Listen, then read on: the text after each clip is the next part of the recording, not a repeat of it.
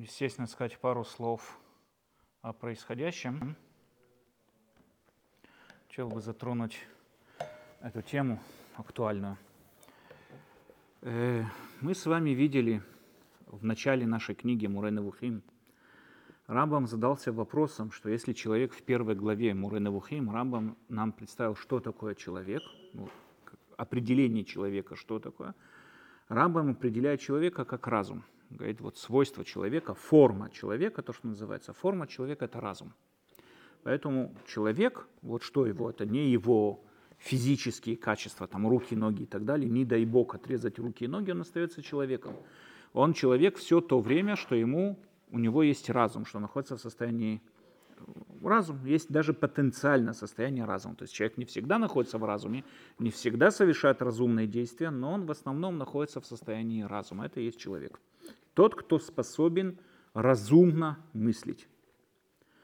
Дальше он задается вопросом, у нас написано в нашей недельной главе, во второй главе нашей книги, э, нашей недельной главе пишет, приводится о том, что Всевышний, когда создал человека, водил его по Ганедену, сказал, Миколь эцаган эхоль техоль, да, из любого дерева вот это вот кушай сколько вдоволь, эхоль техоль переводится как вдоволь, кушай сколько тебе захочется.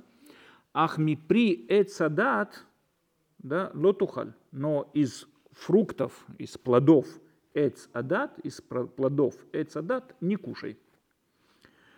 Это как описано, что такое не написано просто из плодов эцадат, а из плодов эцадат то вера Мипри эцада то вера аль тухаль. То есть получается, говорит Рамбам, что человек получил свою вот эту вот возможность понимать добро и зло, то вера, только после согрешения. То есть тогда, когда он съел плод познания добра и зла и нарушил Слово Всевышнего, тогда он и обрел вот эту вот возможность разделять между добром и злом. Значит, до этого человек не обладал этой возможностью разделять между добром и злом. Если это так, так откуда у него был разум? То есть разум, одно из определений нашего разума, как мы понимаем, это возможность разделять. Есть добрый поступок, есть хороший поступок, есть плохой поступок. А если ты говоришь, что первый человек обрел эту возможность только после греха, значит, до греха этой возможности не было.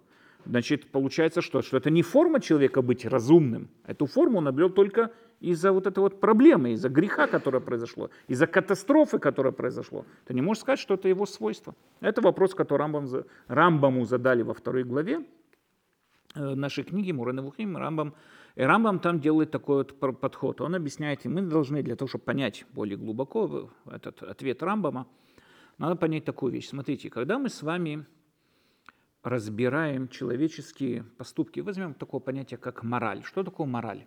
Да, вот требуются, есть какие-то определенные поступки, которые мы требуем от человека совершать, моральные поступки или аморальные поступки, хорошие поступки или плохие поступки. Если мы с вами заметим, мораль обсуждается, делится двумя параллельными суждениями, оценками, скажем так. Есть оценки хороший поступок, плохой поступок, хороший поступок, плохой поступок, а есть оценки, которые мы говорим как Э, надо сделать, обязательный поступок, твоя обязанность или запрещено эти вещи делать. В чем разница между этими двумя подходами? Для того, чтобы понять, что такое хорошо, мы говорим, это хорошая вещь. Что, что значит хорошо? Что такое хорошо? Аристотель дает определение слову «хорошо» – это та вещь, которая выполняет функции, свои функции. Например, пистолет, который стреляет, он хороший. Не имеет значения, он там кого именно убил. Как аппарат, как пистолет, который стреляет, он хороший, если он стреляет. То есть вещь, которая воплощает, выполняет свои функции, она хорошая. Вещь, которая не выполняет свои функции, которая поломана или по какой-то другой причине не способна выполнять те или иные функции, эта вещь плохая. Это говорит Аристотель. Теперь, как это можно перевести к... Таким образом, мы с вами можем объяснить такую вещь. Атомная бомба, которая взорвалась над Хиросимой и Нагасаки, они были хорошие. Не то, что они были хорошие с точки зрения того, что вот то, что они сделали, но это хороший, правильно сработанный механизм. Они получили то, что должны, вот то, что выплатили, воплотили свою сущность по идее, да, воплотили свою вот эту вот э, форму, там, то, что от них требовалось и так далее. Что такое хороший и плохой по отношению к моральным качествам, к моральным нрав, нравственностям и так далее? Что такое, если мы понимаем, что это выполнение функции или нет? В основном человек считает, скажем так, стремится и считает хорошее то, что удовлетворяет его потребности. То, что удовлетворяет его потребности, приносит ему удовольствие, удовлетворяет его человеческие потребности, он называет это как что-то хорошее. То, что не удовлетворяет его потребности, то, что недостаточно, да, он называет это как что-то плохое. Плохой или хороший человек в первую очередь оценивает, то есть если это не какой-то объективный механизм, например, пистолет – если он стреляет, он хороший, не имеет значения, кого он убил. Но когда мы говорим о моральных нравственностях, мы ценим там хорошее и плохое с нашей точки зрения. Хорошее и плохое – это сугубо мое субъективное мнение, как я вижу происходящее в этом мире. Когда я уже заинтересован в этом, я сейчас проверяю, если это э, соответствует моим интересам, тогда это вещь хорошая. Если это не соответствует моим интересам, тогда это вещь плохая. Поэтому я передаю поступкам, я передаю действиям такие вот понятия, как хороший поступок или плохой поступок. Что значит хороший поступок? Если он мне принес пользу, если он для меня хороший, он хороший поступок. Если он мне приносит какие-то неудобства, приводит меня к какому-то такому вот, не знаю, неуюту такому, значит это что-то плохое. Это, по идее, то, что мы оцениваем. Поэтому, когда человек говорит о каком-то поступке, не делай его, он плохой, что здесь имел в виду человек сказать в данной ситуации? Что в моем субъективном понимании, для меня, для моих интересов, этот поступок, он плохой. Для Вполне может прийти другой человек и сказать, нет, он хороший, потому что для меня этот поступок, он олицетворяет мои интересы, и для меня этот поступок хороший. И поэтому нам понятно, что судить о моральных нравственных, нравственностях с помощью хорошо или плохо, это неправильно. Это неправильно. Почему? Потому что это сугубо субъективное такое вот понятие. Сегодняшний, сейчас я объясню вторую позицию, тогда посмотрим с вами различия между Торой и современным подходом. Э, у нас есть второе понятие. Второе понятие, оно совсем другое. Это когда мы говорим о том, что нельзя этого делать. Этот поступок ло оле аладат. Его даже нельзя себе представить, как его что-то делать. Да? Нельзя даже подумать о том, чтобы его делать. То есть здесь мы уже говорим совсем другими рамками.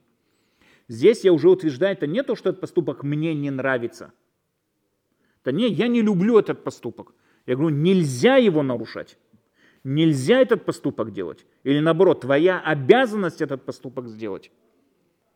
И здесь это уже получает совсем другой оттенок, совсем другую коннотацию. То есть здесь уже мои требования не только от меня, я уже требую, когда такое вот использую, к другим людям тоже, по отношению к другим людям тоже. Я прихожу и требую, нельзя обманывать. Это не говорю, мне не нравится, когда ты обманываешь. Есть такие, конечно, которые могут сказать, но это неправильно, то, что мне не нравится, когда ты обманываешь. Всем очевидно и понятно, что врать, э, изменять, обижать слабых, убивать, воровать. Всем очевидно и понятно, что этого делать нельзя. И когда я говорю, это делать нельзя, это не то, что этот поступок некрасивый, он не вписывается в мою гармонию моей жизни. Нет, я имею в виду, что он нельзя. И тогда задается вопрос, откуда берется это понятие «нельзя». Почему у нас есть какие-то определенные поступки, которые нам откуда-то очевидны, и очевидны всему человечеству как человечеству, что этого нельзя делать, или определенные вещи, которые обязаны делать. Нам всем, нам всем понятно, что мы обязаны перед нашими близкими, там, не знаю, перед нашей женой, у нас есть обязанности. Обязанности заботиться о наших близких, обязанности заботиться о наших детях, обязанности заботиться о наших родителях. Откуда берется? Почему? Откуда это берется вот эта вот обязанность? По-настоящему нету, потому что в природе мы такого с вами не увидим.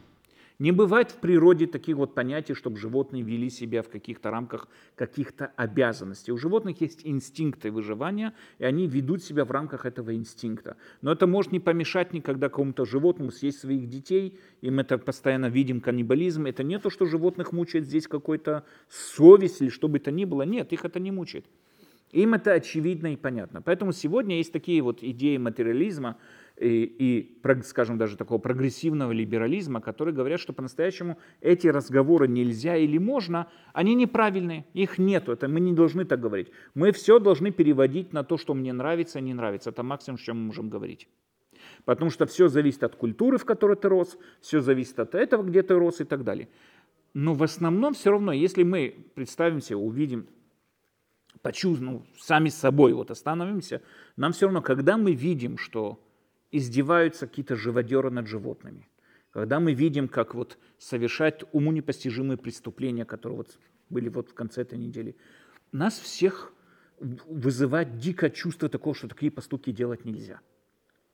Это вызывает у всех, во всех культурах, всем понятно. Есть люди, которым мы сейчас дойдем почему, но есть люди, которые расширяют эти границы, там дозволенного, которые же сужают.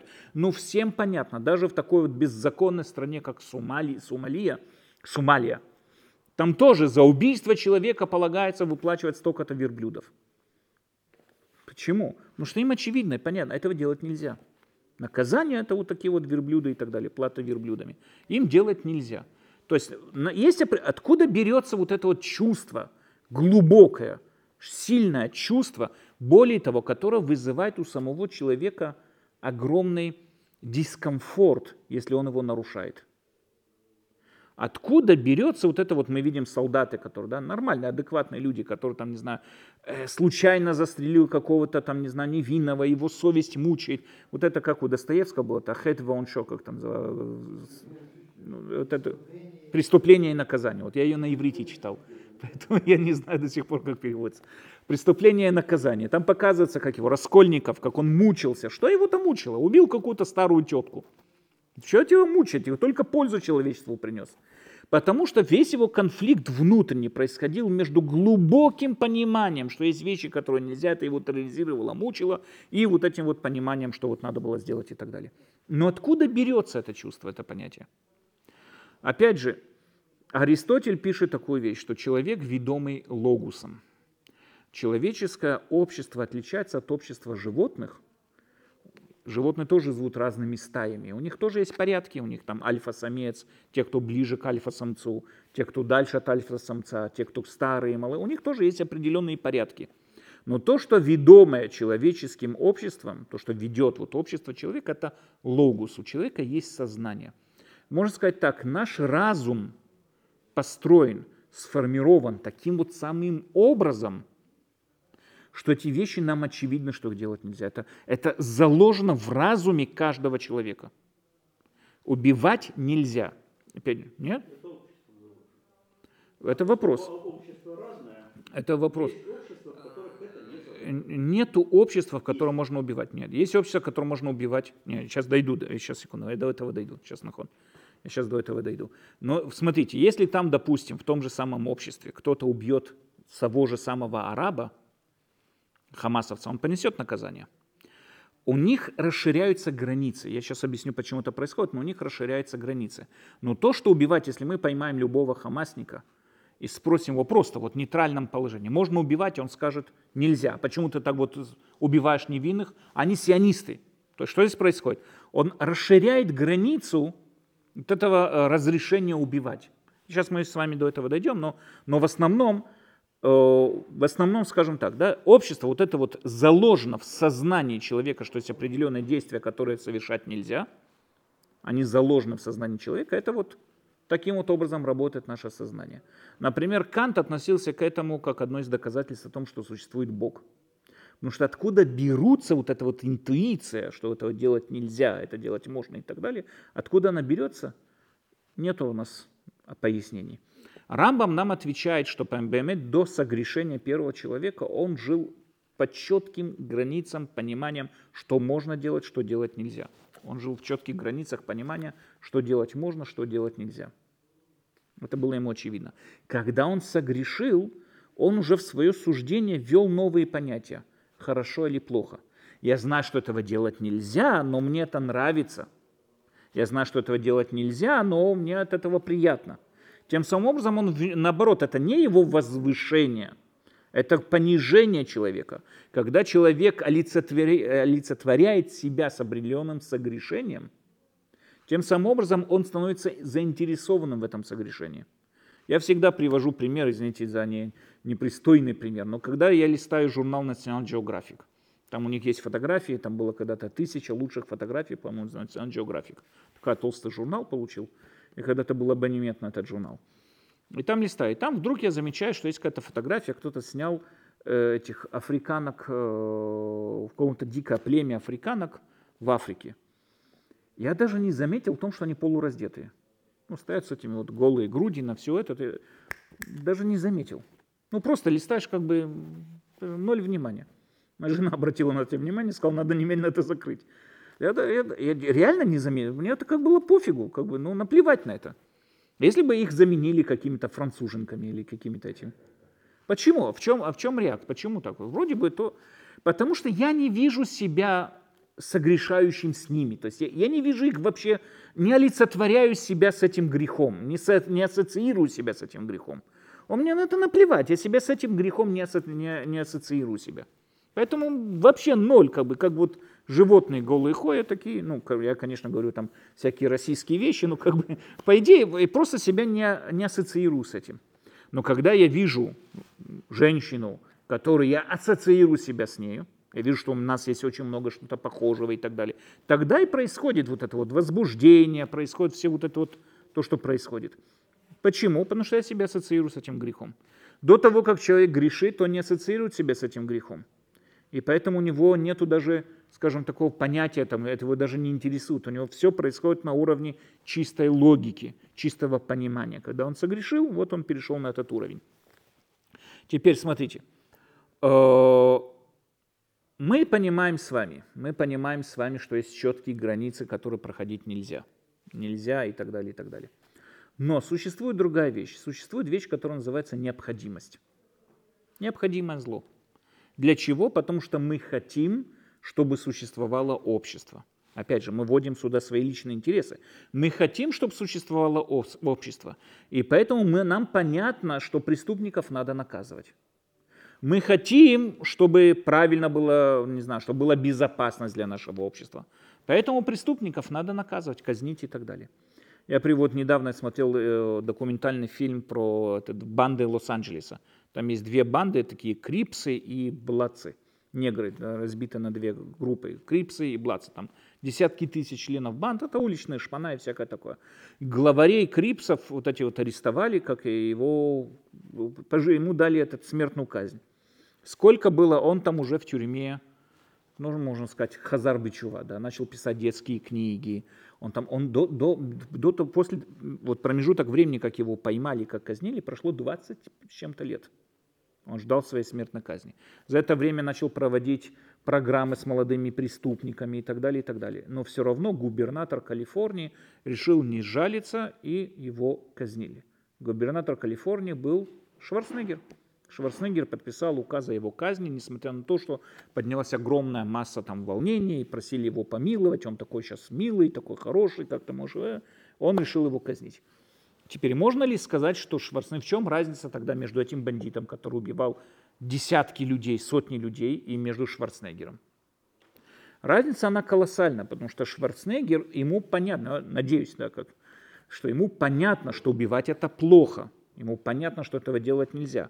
Но в защиту общества он глубоко верит, что если не будет выше меры наказания, тогда будет, общество не сможет существовать. Поэтому он пошел в данном моменте на вот такой вот, вот определенный шаг. То есть он выходит из-за своих интересов, ему понятно, что это делать нельзя, но несмотря на то, что это делать нельзя, здесь можно чуть-чуть расширить вот это вот разрешение для более высшей цели, чем не убивать этого человека. Я не вхожу, это правильно, он неправильно, это правильно смертная казнь, неправильно, я в это не вхожу. Но у нас есть в, нормаль... в многих нормальных обществах существуют такие понятия, как смертная казнь, которая приводится к разным страшным преступникам. Но что происходит с, с разным видом зверья? Я хочу здесь подчеркнуть такую вещь. Смотрите, здесь мы ради какой-то идеологии, ради наших интересов или ради какой-то идеологии идем на то, что как бы на, э, на расширение вот этого запрета убивать и разводим его границы. Говорим, убивать нельзя, но здесь в данной ситуации ради нашей идеологии можно. Но что происходит, когда вот касается разного такого вот зверья и так далее? Знаете, я пробудился к этому вопросу, мне кто-то задал вопрос. В чем большая разница между вот, поведением Хамаса и тем, что Тора сказал нам убить поголовно семь народов, живущих здесь в Израиле? включая также и, кроме того, еще и Амалека. Восемь народов. У нас есть мецва по Торе убить восемь народов. Женщин, детей, стариков, всех. В чем большая разница тогда между хамасовцами, ну, конечно, затронула нас, это понятно, но между хамасовцами и между этими заповедями. Разница, она колоссальная и огромная. Есть большая разница. Человек, он разгибает границы из-за какой-то идеи, я сейчас объясню идею Торы, но он расширяет границы ради какой-то идеи, или наоборот, он строит идею возле уже несуществующих границ. Я приведу вам, объясню такую вещь. То, опять же, то, что было, например, со Шварценеггером, да, то, что мы сказали. Ему понятно, что для крепкого существования общества требуется, чтобы был законный порядок. Для того, чтобы он был, требуется высшая мера наказания. Поэтому он не помиловал того человека, его казнили. Это понятно.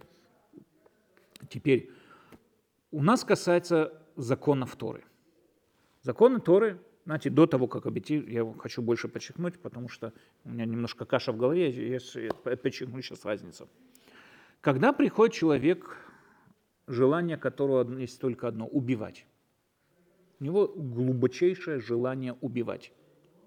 Это может быть по разным причинам. Это может быть по причинам того, что он живодер – это может быть по причине того, что он, он э, винит во всех других людей, во всех своих неудачах, все, что может быть. У него пробуждается дикая ненависть, у него пробуждается все, что угодно, и у него есть страсть убивать, пролить кровь врагов, или даже не, кого угодно. У него мешает его внутренний тормоз, ему мешает этот внутренний тормоз. Он хочет убить с наслаждением, а вот его совесть мучает. Совесть надо откинуть. Как ее можно откинуть? Придумать идеологию, которая оправдает это убийство.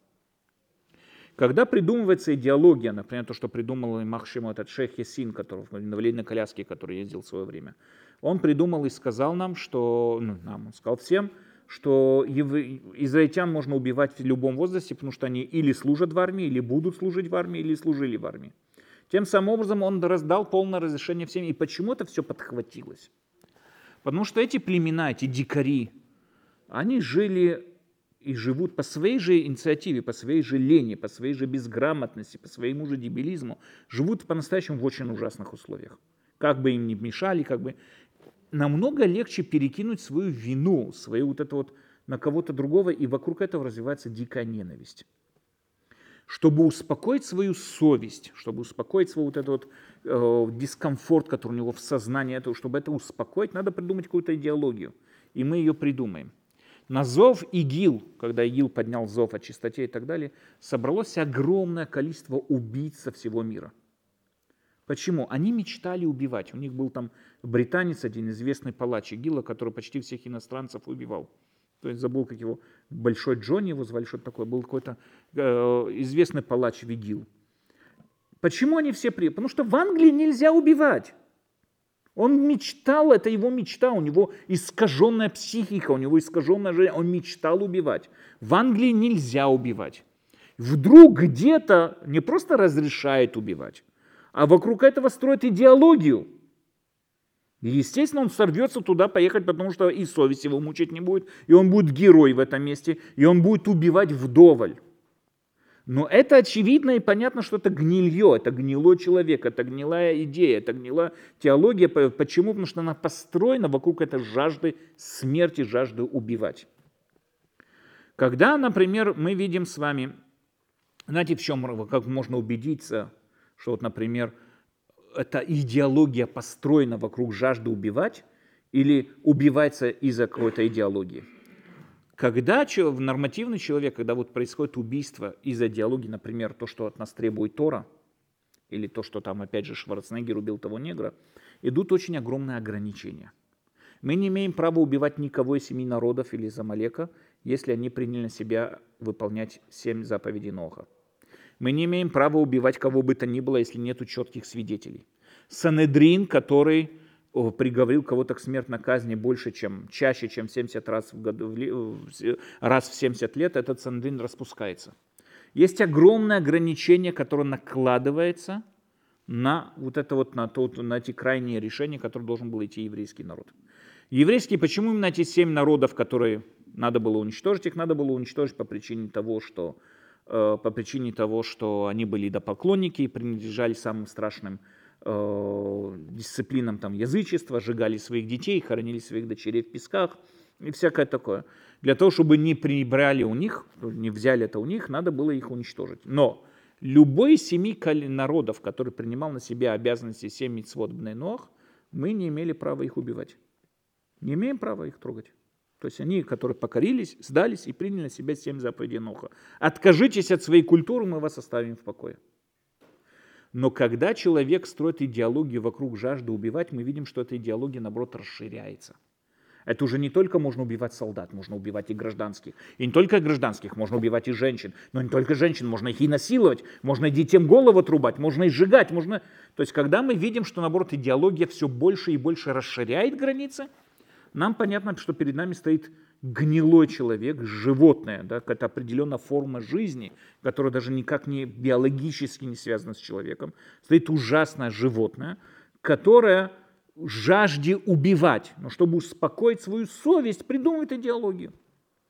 В отличие от этого нормативное общество, даже когда идет на резкие поступки. Посмотрите, как сейчас вот Израиль готовится к этой войне. Предупреждали их. До этого у нас были этот э Акеш Багаг, да, там вот это бросали болванки на крышу, чтобы они убегали из домов. Как мы понимаем, что иногда надо стрелять, иногда надо защищаться, и от этого могут погибнуть мирные жители. Но сколько осторожности прикладывает Израиль к этому? Почему? Потому что нам понятно, что убивать это нельзя. Иногда необходимо, но мы стараемся приложить максимальные усилия, чтобы этого не было. С другой стороны, мы видим противоположный лагерь. Наоборот, у них убивать это хочется, желаемо. Это общество убийц. Не имеет значения, откуда это общество убийц появилось, будь то это ненависть к, к евреям или ненависть, там, не знаю, к чему бы то ни было, к своей жизни и так далее, и так далее. И здесь очень главная вещь. Смотрите, когда они строят, выстраивают свою идеологию вокруг вот этого вот разрешения своего животного порыва, убийства, мы можем услышать иногда вдруг какие-то люди выскакивают, пытаются их оправдать. Ну да, но они вот так живут в таких вот условиях, что вы от них хотите и так далее, и так далее. Когда мы видим перед собой человека, который пытается оправдать эту гнилую идеологию, нам понятно, что если бы у него снять с него тормоза, он бы с удовольствием это бы сделал то же самое.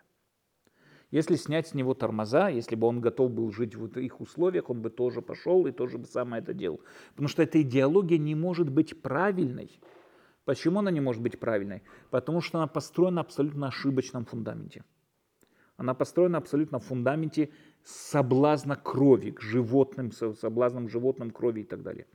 Знаете, я когда-то разговаривал с каким-то человеком, который там вот, э, он мне рассказал, что вот он э, бесплатно поехал на, проехал на автобусе, и что-нибудь такое. Я ему говорю, а как же Гезель? Просто, ну, как бы, Гезель. Говорит, ой, они такие воры, они одних мецва воровать. Всем, видите, у вас смел. Почему? Для чего он эту чушь несет? Потому что ему понятно, что воровать нельзя, но, но, но хочется. И надо это как-то оправдать, правильно? Только он, э, он придумал идеологию. Придумал идеологию, что в данной ситуации агонев, миганав, патур. Но они забывают главное, он патур микефель, но должен возвращать весь керен. Тот, кто украл у вора, он должен оплатить всю стоимость. Кефель он не должен платить. Но а откуда это берется, что вот это вот... Люди оправдывают свои часто преступные поведения, они даже уверены в своей правоте. Он мне на полном серьезе начал объяснять, что они кулам ганавим, мисрада тахбура ганавим, и все они ганавим, и у них мецва гнов. Откуда это берется такая? Нам всем понятно, что это неправильно. Но ему, он построил эту идеологию для того, чтобы защитить, защитить себя от своей же самой совести. Поэтому нам надо понять такую вещь. Когда мы сталкиваемся с таким зверьем, нам надо понять простую вещь. Никакого оправдания этим животным быть не может. Ни их нищая жизнь, ни их положение там в Газе. Оно ужасное положение в Газе, понятно. Там разбомбили какой-то богатый район, но кроме того района там нищета страшная. Не, ну нету такого нормально, когда школ нормальных нету, когда дети голодные. Это, я думаю, для всех. Но не имеет значения, но не в всяком случае, у них были все возможности подстроить все что угодно, но мы не будем. Сама попытка оправдать, это то же самое, как попытка оправдать СС во время Второй мировой войны. Попытка оправдать, почему они убивали евреев. Каждый, кто оправдывает СС, каждый, кто оправдывает Гитлера, каждый, кто оправдывает режим Сталина – это все те люди, которые, это ведь все идеи, идеи сталинского режима, идеи нацизма, идея, это было построено вокруг вот этой вот жажды убивать.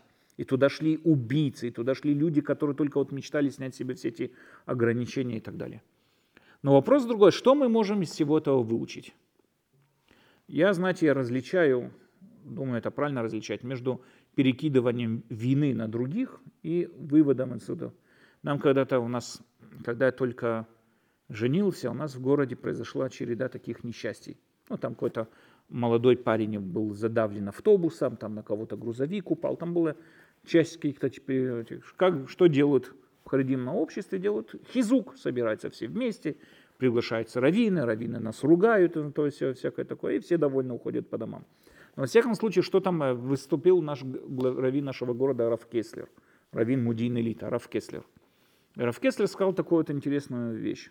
Как только люди услышали, что он идет выступать, им начали поступать звонки сразу же. О чем Равин должен говорить? О чем вот Рав должен говорить? Говорит, надо сказать, что это из-за того, что вот женщины в автобусе там сидят в перемешку с мужчинами, они вот делятся автобус на две части.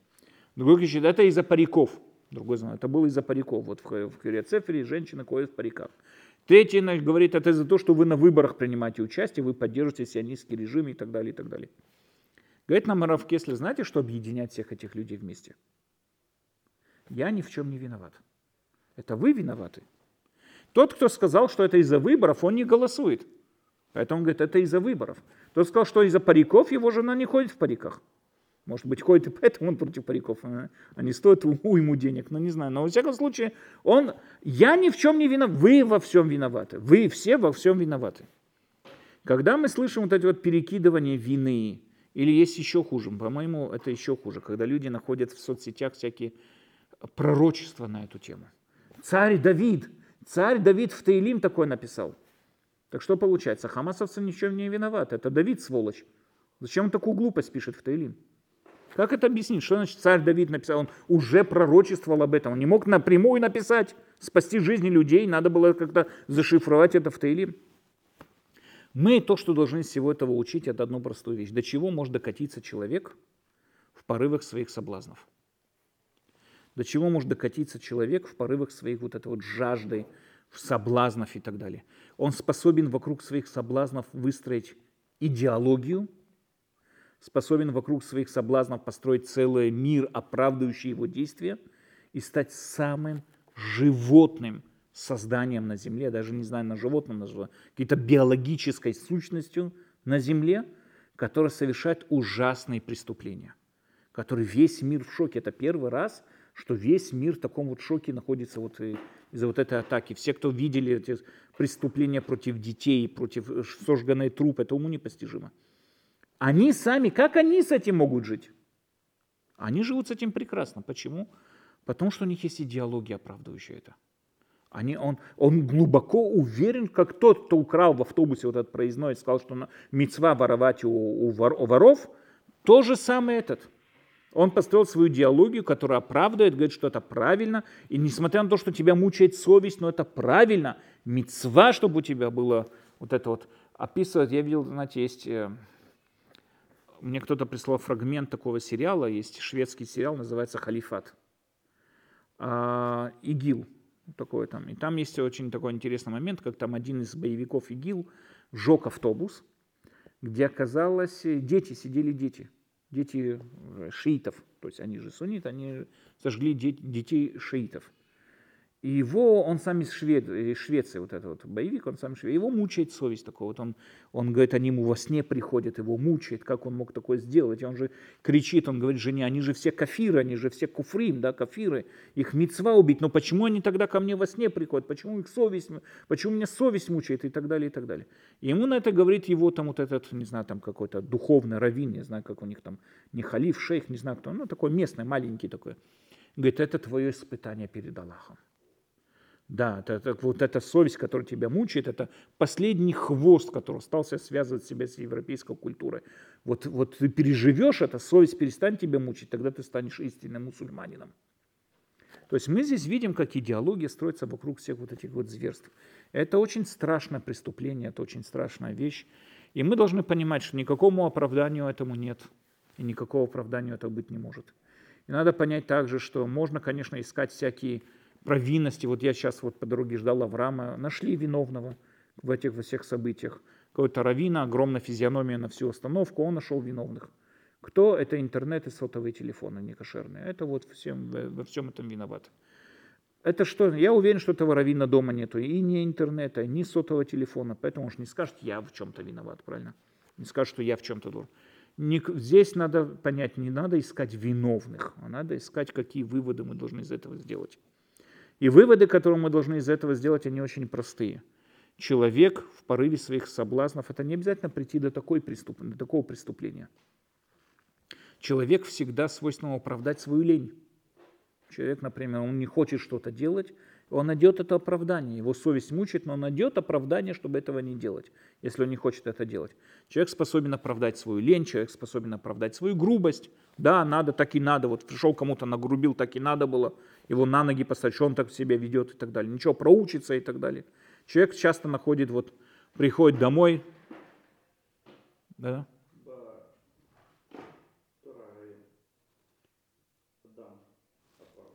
Совершенно верно. Совершенно верно. Кто там такой? Совершенно, совершенно верно. Нахон, совершенно верно. В Тора приводит, знаете, вот если посмотреть, Тора приводит в нашей недельной главе четыре преступления человеческих. Первое преступление первого человека, да, с, ну, преступление по отношению к Богу. Но что было в этом преступлении, как мы с вами видим? Э, человек внедрил в свое решение свои личные интересы, то, что мы объяснили. Второе преступление Каина Эвеля – мы видим, где человек, ему было очевидно Кайну, что надо убить Эвеля, когда уже его личные интересы вошли это. Третье преступление Лемеха, когда он убил там э, этого Кайна. И, и не просто убил, он пошел хвастаться своим женам. Многие комментаторы говорят, что оттуда и пошли вот эти все вот эти эпусы, опусы, вот эти вот расписания песни в том об убийствах и так далее. Вот ему геро, герой, он оказался героем еще. То есть он не просто убил кого-то, как Каина, потом его там совесть мучила и так далее. Нет, он еще оправдывал это пение целое, пись, письма, целые вот эти вот, э, как сказать, поэмы. Вот, поэмы начал сочинять на эту тему. И четвертое, уже полный распад всего общества, когда начали в эти э, сыны важных, похищать девушек, насиловать, выбрасывать. Это привело ко всему вот этому вот э, гнилому обществу, которое в конечном итоге Всевышний затопил. Но мы с вами видим, что в нашей недельной главе именно приводятся вот это вот процессы падения человека. Вначале человек внедряет свой личный интерес. В конечном итоге этот личный интерес его требует от него пойти на какой-то ужасный поступок, которому очевидно на первом этапе, что этого делать нельзя, но здесь он вынужден его сделать и пошел. Потом начинает восхвалять этот поступок, распевать о нем песни, поэмы сочинять, восхвалять его, и потом это уже приводит ко всему распаду всего этого общества. Совершенно верно. И мы видим, что, как правильно говорит Михаил, мы видим, что когда первый человек, вместо того, чтобы принять вину на себя, первое, что он сделал, начал оправдываться. Я что, а я ничего, там что, жена что-то принесла мне и так далее. То есть мы с вами видим именно вот это вот спадение всего этого человечества. Таким образом, то, что мы должны с вами выучить всего этого, до чего может докатиться человек. И до чего человек должен быть честным самим собой. Потому что это не только касается страшных преступлений.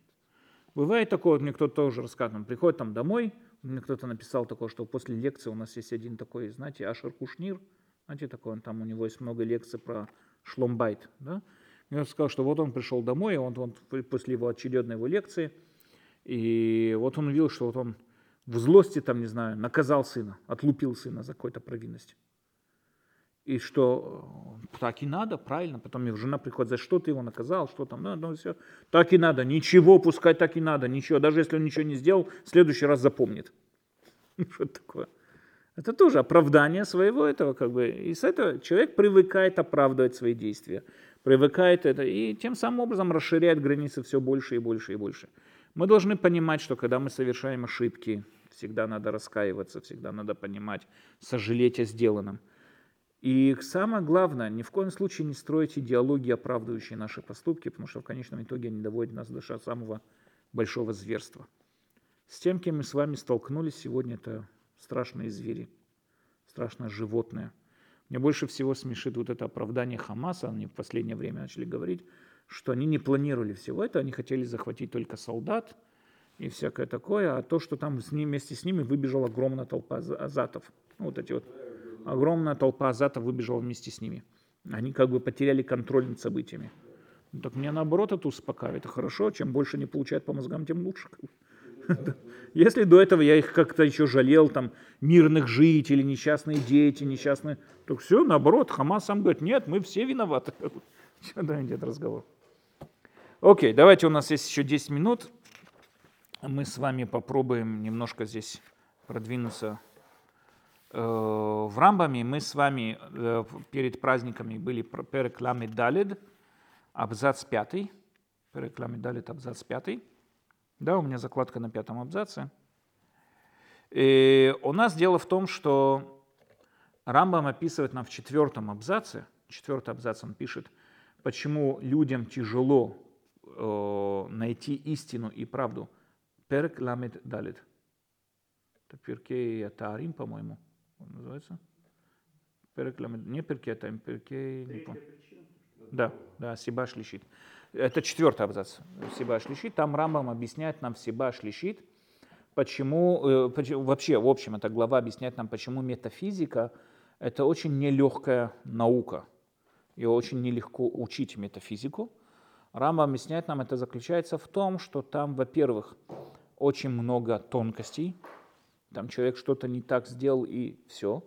Там очень много тонкостей, там требуется очень правильно мышление человека.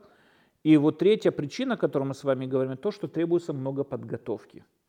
Ведь для того, чтобы дойти метафизика, вот эти тема, которую Аристотель писал, почему это называется метафизика, вот эта тема, которую он писал, она была записана после книга физики. У него есть книга, комплекс, вот это кодекс книг физика, который называется там о небесах, о сферах и так далее.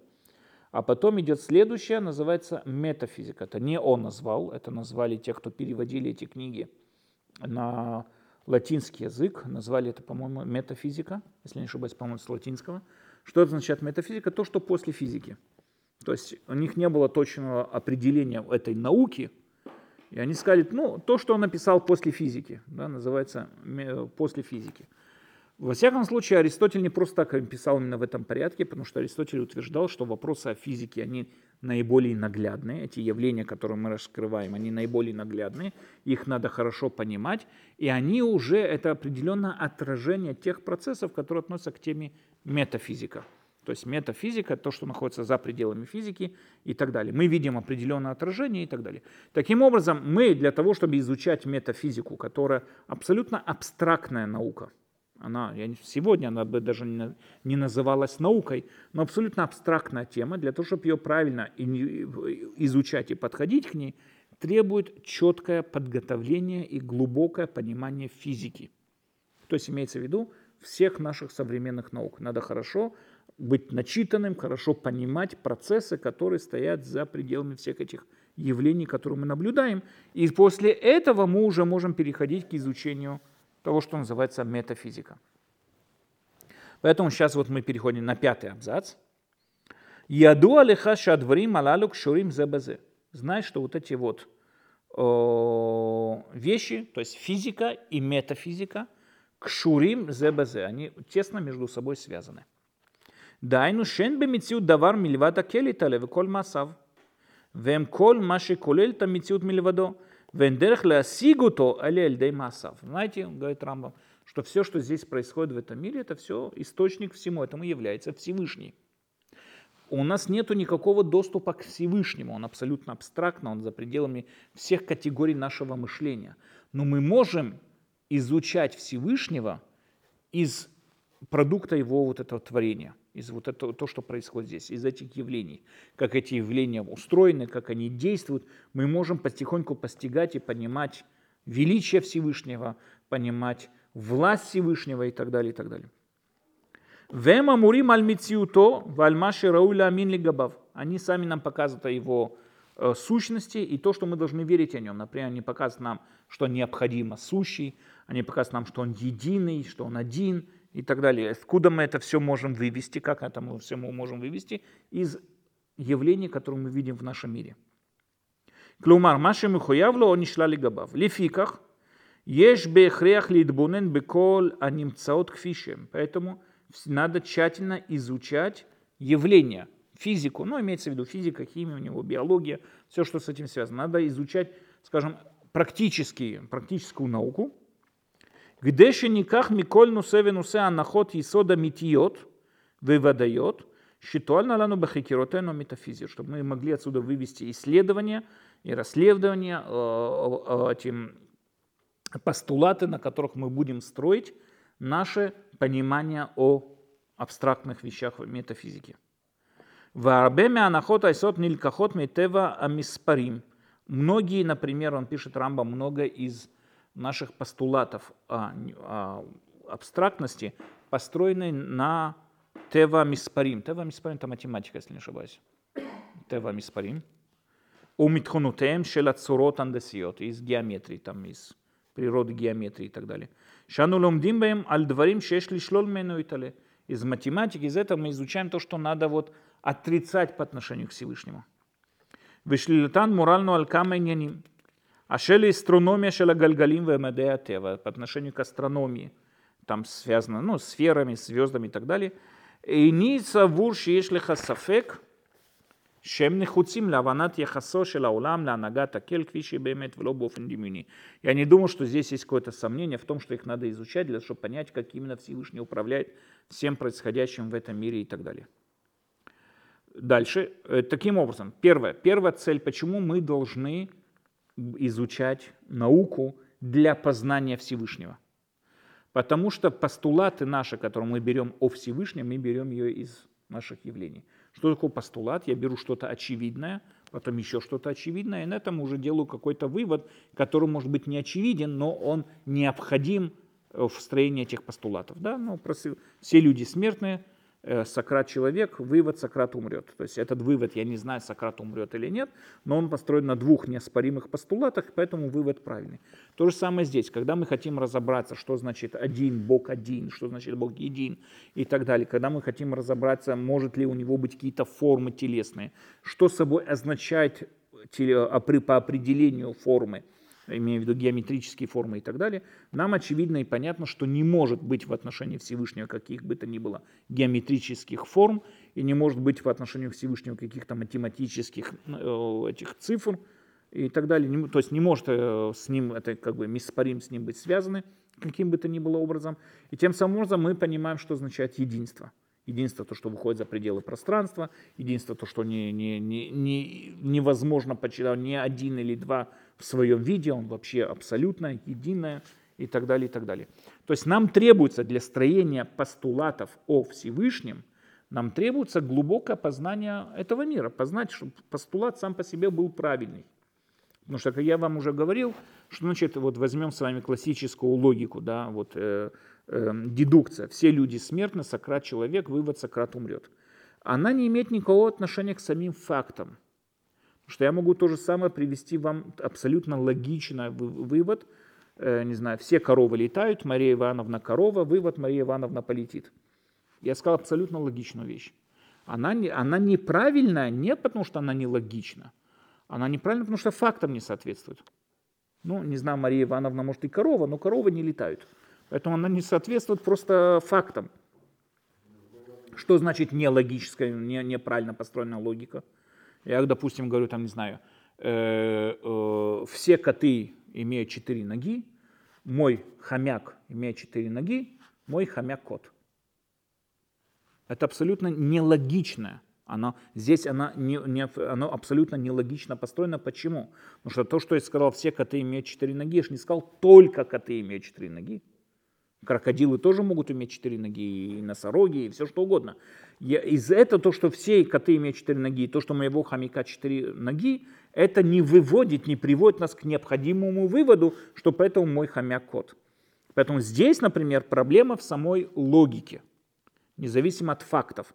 По фактам все коты имеют четыре ноги, и у моего хомяка тоже четыре ноги. Но я нелогично их сложил, поэтому здесь нет дедукции. В отличие от этого, таким образом, для того, чтобы я могу говорить абсолютно логичную вещь, абсолютно логичную вещь, но абсолютно неправильную вещь. Тем самым образом прийти к абсолютно неправильным выводам. Например, про Марию Ивановну. Все коровы летают, Мария Ивановна корова, вывод Мария Ивановна полетит. И брошу ее с крыши. Лети. Бросил ее с крыши. Мне очевидно, что это плачевно закончится для всех. Но здесь не ошибка. В чем здесь ошибка? Я вроде все логично выложил. Нахон, с фактами не совпадает. То же самое, когда я использую дедукцию в отношении со Всевышним, я тоже, если я неправильно понимаю факты, явления, на которых я строю свои постулаты, вывод, который я могу прийти по отношению к Всевышнему, будет тоже абсолютно ошибочный. Поэтому в первую очередь для того, чтобы строить правильные постулаты, я должен убить, быть, знать, что эти постулаты неправильные. Да, в первую очередь должен бы узнать, что эти постулаты неправильные. Это в первую очередь. Для этого, опять же, надо знать явления, надо понимать мир явлений, понимать, о чем все вокруг построено и так далее. Более того, по мнению Рамбама, как мы с вами видим, человек, который неграмотный, человек, который не понимающий, он никогда в жизни не верил в Бога. Это у него очень узкий. Мы дальше с вами увидим. Человек, который не, не может выстроить, выстроить для себя утверждение, понимание, что, во что он верит, на что он построена его вера, он никогда не верил. У него в животе что-то бубулькает, он думает, что это Бог, и он в Бога верит. Это никак с верой не связано. Поэтому очень большой вопрос, можно ли там, кто сегодня верующий, кто сегодня неверующий, это очень большой вопрос. Равкук писал такую вещь, которая это вызвала у всех аредимных, там взорвала головы. Знаете, это эмодзи есть такой, когда голова такая взрывается. Вот. Это произошло практически у всех.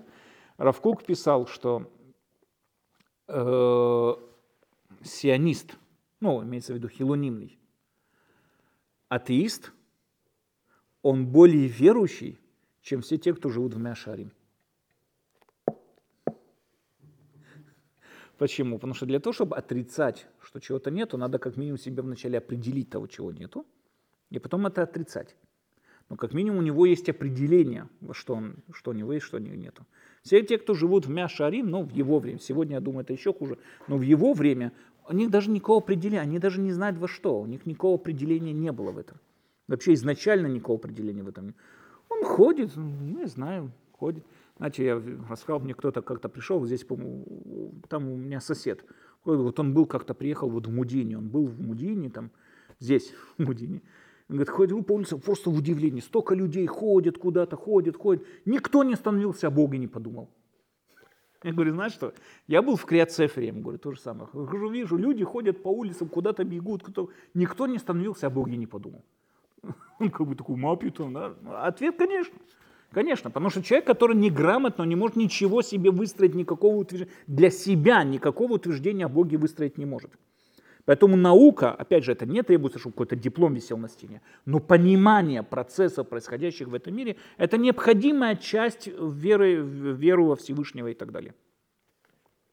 Вещь дворим юниим рабим, шафаль пище энниль кахот мем анахот и сот лихохмазот, эм маамним это дат, умакним эт миуманут авата райот ведятакель. Есть другие науки, которые, может быть, и не способствуют выстраиванию наших постулатов – на основе которой мы дальше будем выстраивать утверждения о Боге, но они тренируют наше сознание. Они тренируют, воспитывают правильное мышление. Оэмет бит время шахим ламутет мессирут альшибуш амыцуй бров деонт умбальбилим это время и так далее. Везот мусав аля сагат адварим аль кфишем шаф аль пишей нами карм э, метафизика и нам не то ли то ли тахрим бит время увелим аля Кроме того, говорит Рамбам, любое познание, любое знание – любое изучение, любые вещи, может быть, они не способствуют, может быть, они не способствуют э, каким-то четким строениям постулатов, но недостаточно же просто уметь выстраивать постулаты, а надо, чтобы правильно мыслили мозги чтобы этих постулатов делать правильные выводы. Потому как я вам привел пример, например, если я говорю, у всех котов четыре ноги, у моего хомяка четыре ноги, это абсолютно правильные факты. Но то, что мой хомяк кот, это неправильный вывод. Почему? В чем здесь проблема? Я неправильно построил свое суждение. Я, факты передо мной есть, но надо уметь их использовать. Надо уметь пользоваться, использовать эти постулаты и так далее. Таким образом, здесь мы видим в пятом абзаце, четвертый пятый абзац – Рамбам нам объясняет простую вещь, что человек для того, у нас надо понять, единственный доступ к познанию Всевышнего, к определению Всевышнего, к познанию Всевышнего лежит только через его творение. Это единственное, что мы можем о нем знать. Это единственное, что, где мы можем с ним соприкоснуться. Когда мы видим законы природы, мы видим, как все здесь происходит. Мы видим, что несмотря на всю антропию, антропию, которая вокруг нас, но все равно в этой антропии происходит законный порядок, который позволяет жизни развиваться. Например, энтропия, да, это второй, по-моему, закон термодинамики, он абсолютно оспаривает эволюцию. Эволюция нам доказывает, что из простых механизмов происходят сложные. Энтропия говорит именно наоборот, что все сложные механизмы стремятся к своему распаду. Поэтому, когда религиозно выступают против эволюции, я вообще не понимаю, что их там за хвост тянет. Эволюция – это самое четкое доказательство того, что за пределами этого мира есть разум, способствующий сформированию жизни. Потому что если говорит энтропия, что все сложное стремится к своему распаду, а мы видим наоборот, а эволюция говорит именно абсолютно наоборот, эволюция говорит, что все, вот мы видим, как из простых механизмов происходят более сложные. Как их можно совместить вместе? Это стира, это по-настоящему, это стира, которая есть в науке, как можно совместить вместе. У меня ответ очень очевидный. Для меня это не то, что я из этого доказываю, но для меня это прямое доказательство того, что есть какой-то высший разум, стоящий за пределами всех этих процессов, контролирующий, что несмотря на всю нами наблюдаемую энтропию, происходят жизненные процессы, происходит собирание, происходит что-то, создаются сложенные механизмы. Это и есть Бог. Для этого понятно. Поэтому, например, мы видим из наблюдения происходящего в этом мире, как есть одна единая власть, которая приводит к созданию жизни на земле, приводит к созданию разума на земле. Отсюда мы видим, что есть одна единая власть. Откуда мы это видим? Из наблюдения в этом мире. Дойти до Бога, суждя, рассуждать что-то о Боге, откуда у нас есть какие-то инструменты вообще, как мы, что мы можем рассуждать о нем? Ничего. Мы можем это делать только из наблюдения этого мира. Для этого требуется знать этот мир и правильно уметь мыслить, правильно уметь размышлять. Тогда в данной ситуации мы можем выстроить правильную, логическую и рациональную веру. Как бы это ни звучало, но рациональную веру. Это есть то, что говорит Рамбам, в этом собой представляет иудаизм, по мнению Рамбама. Абсолютно рациональная вера. Окей, давайте еще шестой абзац с вами дочитаем. Лификах. Эхрехей лемиши руцета шлемута и нушит. Поэтому человек, который хочет дойти до человеческого совершенства, первое, он должен лейтамен, тренировать свое сознание. תחילה, בלוגיקה, вначале изучать логику. לאחר מכן, במתמטיקה, בהדרגה. После логики переходить к математике постепенно – לאחר מכן במדעי הטבע, после этого изучать физику, מדעי הטבע это физика, химия, все вот эти биология. לאחר מכן, только после этого במטפיזיקה. То есть Рамбам здесь выложил как? Вначале обучать логике, правильно, этот, потом математике, потом уже физику, все, что связано, физика, химия, все науки, и только потом заниматься метафизикой. Если порядок будет не таков, приведет к тому, что человек будет язычником. Он будет ходить в черной шляпе, у него будет длинная белая борода, пейсами будет подметать тротуары, но он будет язычник. Потому что он неправильно, в неправильном процессе все рос. Ану муцим рабим, мы находим многих, шида, там на эцеред бехад минамадаимэля. Мы находим, встречаем многих людей, которые, сознание которых останавливается на одном из этих. То есть он выучил логику и уже доволен, все, больше ничего учить не хочет. Или там выучил математику и больше ничего его не интересует и так далее. Вегамим да там и на ниртат, еша мавит махреху там бауда махадмина лимудима махиним. Или лойну микаблим авдат бемасорет, лойну мунахим лишум давар бедерех машаль. אלא היינו צריכים להשיג באופן שלם את הגדרים העצמיים ולאמת הוכחה על מה שרוצים לאמת, דבר שלא ייתכן, אלא אחרי לימודים המכינים ארוכים האלו, והיה דבר מביא לכך שכל בני אדם היו מתים, שאינם יודעים אם יש אלוקה לעולם אין, כל שכן אם יש לייחס לו דבר חיובי או לשלול מן החיסרון, ולא היה ניצל כלל מן האבדון הזה, אלא אחד מעיר ушнайм מן המשפחה. Говорит Рамбам нам такое, смотрите, многие люди доучивают, и рано или поздно у них кончается вот эта вот мотивация, и все, они уже как бы думают, что дошли вот этой усидчивости, то, что я вас на Сиуме говорил, усидчивости вот этой вот, усидчивости не хватает. У многих людей не хватает. Он начал что-то, выучил, ему что-то понравилась какая-то идея, и все, он с этой идеей будет вот ходить и ходить и ходить и так далее. Я знаю одного человека, который выучил трактат Иерусалимский, трактат Пиа, и на этом закончилась его жизнь. Все. Всегда в любой его встрече он учит только трактат Пиа, и больше ничего, Иерусалимский трактат Пиа, и больше ничего, все. На этом весь, вся, весь его иудаизм, он молодец. Я трактат Пиа в Иерусалимском Талмуде не заканчивал. Но у него на этом вот и закончился весь иудаизм. Все, он как бы до этого дошел и так далее. То есть говорит Рамбам нам такую вещь. Смотрите, люди, почему, он объясняет, почему метафизика очень тяжелая.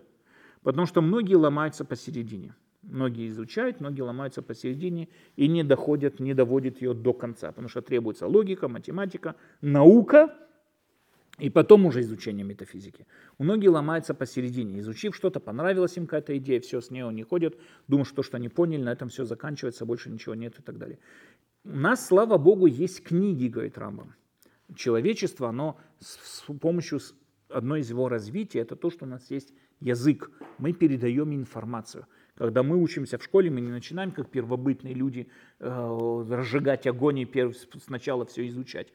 У нас есть опыт предыдущих, книги, опыт. Мы уже находимся, иногда оказывается опыт абсолютно ошибочным, но мы уже находимся на плечах прошлых поколений, и мы поэтому только развиваемся, не деградируем, потому что у нас перед нами есть уже этот опыт, мы просто прочитаем и идем дальше.